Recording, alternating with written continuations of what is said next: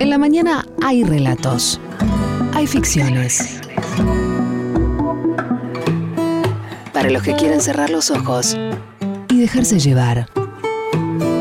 Relatos, ficciones, historias. Porque por la mañana se puede seguir soñando.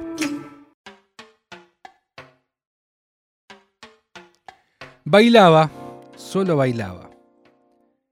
A veces pegaba un salto y la caída tenía alguna intención de ser magistral. Luego de algunos segundos de inmovilidad se erguía y continuaba con su andar particular. Para los vecinos era un show y lo alentaban con aplausos. Resultó ser un chico inquieto, decían las vecinas.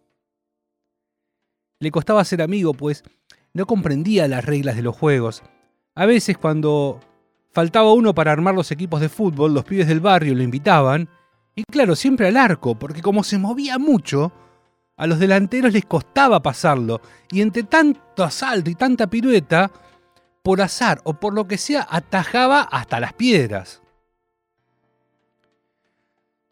Los años y la búsqueda constante de nuevos movimientos dieron lugar a un criterio estético un tanto particular. Solo movía su cuerpo y copiaba algunos pasos de la televisión. Nunca pudo terminar la escuela, pues una fuerza mayor le impedía estar quieto por tiempos prolongados. Los especialistas se cansaron de hacerle estudios. Los psicólogos lo mandaban al psiquiatra, los psiquiatras lo mandaban a, a, perfeccionar su dactilología. Sin una comunicación clara y lo suficientemente eficaz, su diagnóstico era errático.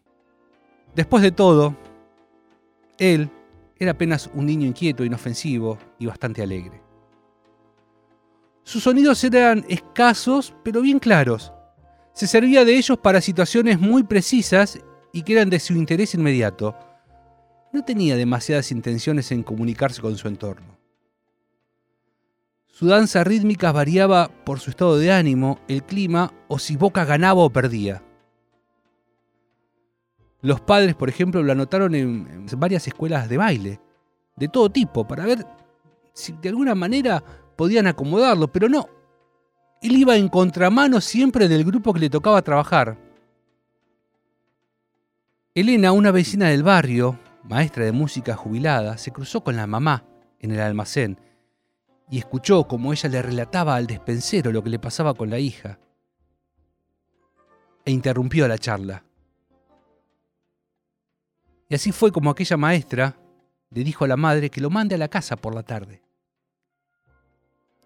Elena lo dejaba hacer junto con su marido, que tocaba el piano y ella la guitarra, se dejaban llevar con sus músicas según el baile de este chico. Así fue como el sordo Hunter fue impulsor de obras musicales urbanas maravillosas que representa con el cuerpo y millones aprecian con su oído.